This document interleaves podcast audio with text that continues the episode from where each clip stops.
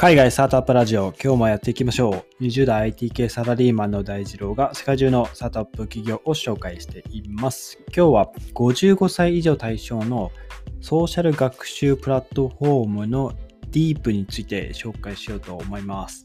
とまあ、55歳以上の人々が、まあ、ソーシャルのやり取りを通じて何か学んでいくプラットフォームの Leap という会社があって、そこがシードラウンドで、えー、約310万ドルですね。日本円で3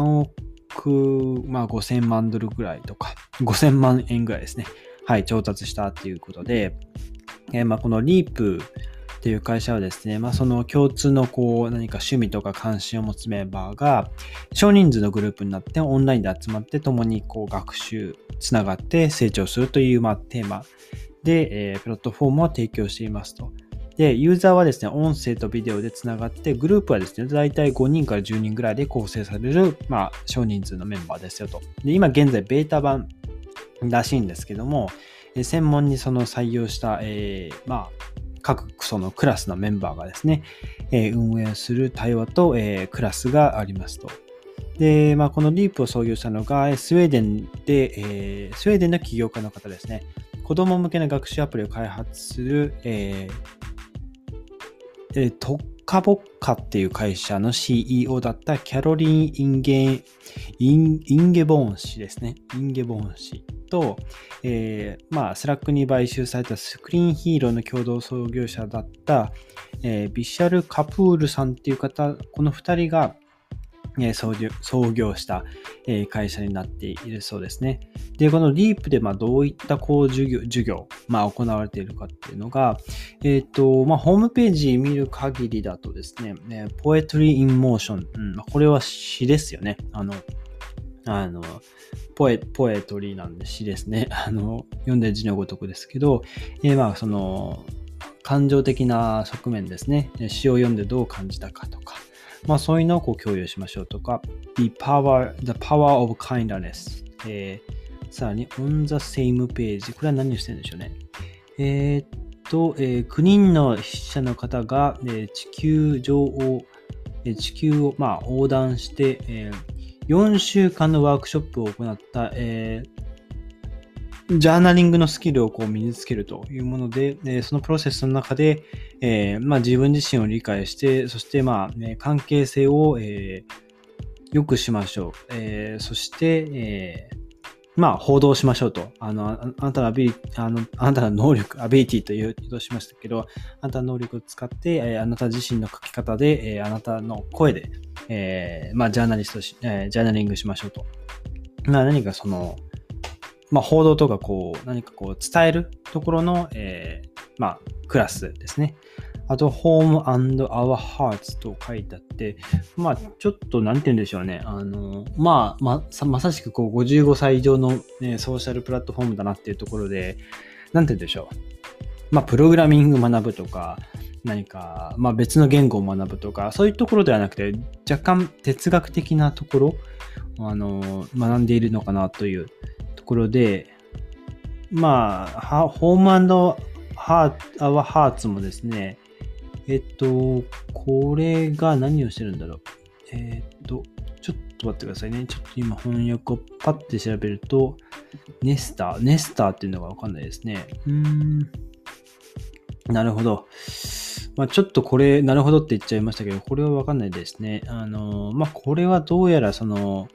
何か書籍を読んで、えっと、その鑑賞、まあ、読書会みたいなもんですかね。うん。で、その会話をしましょうという内容が書いてありますね。で、まあ、まだベータ版なんで、あの、なんて言うんでしょう。えー、このサービスを受けたい方っていう、その大体その、まあ、商品はこちらみたいな、その購入エンゲージメントする、その、動線があるんですけど、get on the waitlist って書いてあって、あの、Join today to get early access というか書いてあって、まだやっぱベータ版なんで本格、本、えっ、ー、と、本番が稼働する前の、えー、まだこう試験的なところなんですかね。はい。で、まあ、プラットフォームを提供しようとしているというところで、ね、会社はアメリカの、えー、カリフォルニア州サンフランシスコにございますというところで、えっと、まあ、こういったその高齢者向けの学び、今、いろんなこう、尖った学びのプラットフォームでできてきます、できていますよね。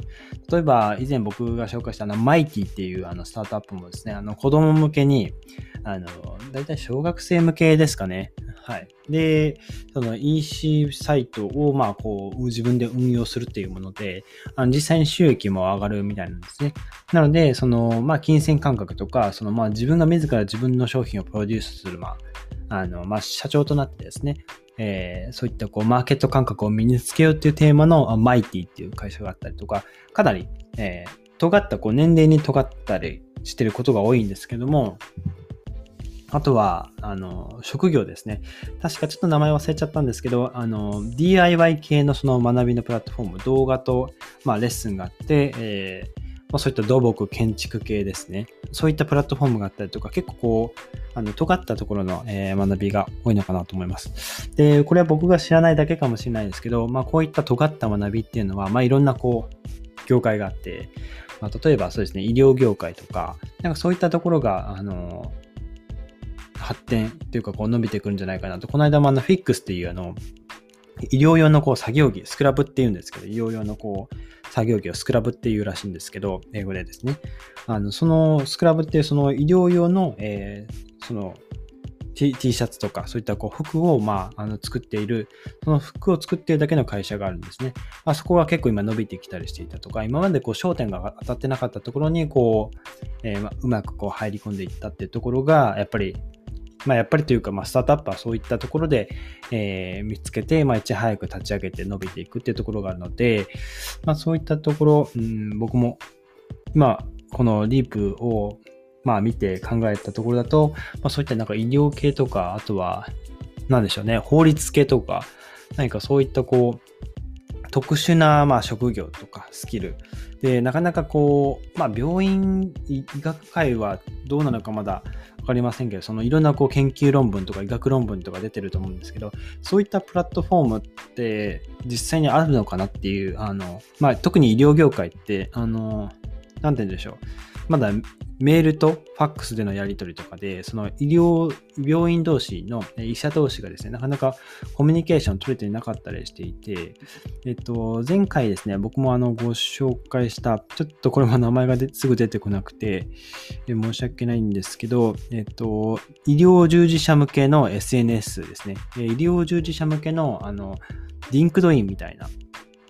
えー、サイト、サイトというか、まあ、SNS があるんですね。えっ、ー、と、あ、 Doximity だ。失礼しました。医療版の LinkedIn Doximity っていうのがあったりして、え医療業界とかって、その、まあ、その、ある特定の病気とかのその症例だったりとか、その治療法とかって、まあ、限られた情報しかなくて、限られたところにしかなくて、そこの医療法をしてさえすれば、え、まあ、解決できたりするけども、まあ、そのドクターを紹介したりしなかったりとか、まあそういったこう情報伝達が非常に、えー、情報の伝達性が悪いっていうところが課題になってきていたりするので、まあそういったこう、まあ、医療業界のその教育プラットフォームもそうですし、あとは法律系とかもなんかいいんじゃないかなと思ったりしてます。あとはまあ本当に自分に手に職つけるようなうんまあ、例えばこう美容師のそのこう髪を切る技術とかを、まあ、あの動画で教えたりとか、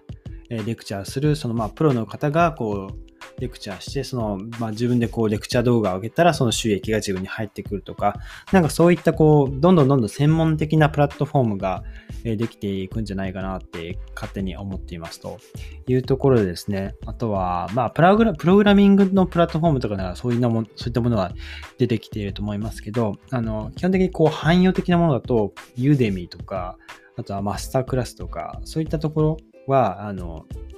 結構、えシェアを拡大しているところなので、まあ、今後はさらにこうニッチなところ、ニッチなニッチな、あのまあ、釣りの仕方とか、あれはちょっとまあ、ホビー、まあ、趣味寄りなので、あまり需要がないかもしれないですけど、例えばこう、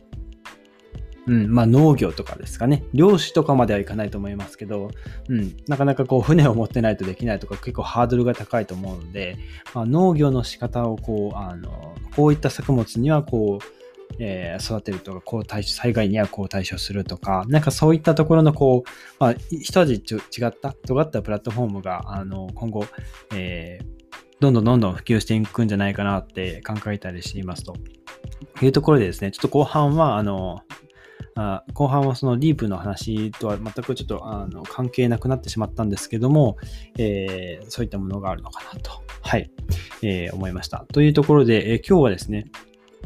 55歳以上の対象、55歳以上対象のソーシャル学習プラットフォームの Deep について紹介してみました。ちょっとまだ新しい会社でベータ版しかないので、YouTube 動画とかまだなかったんですけども、ホームページはございますので、ぜひご覧になってみてくださいと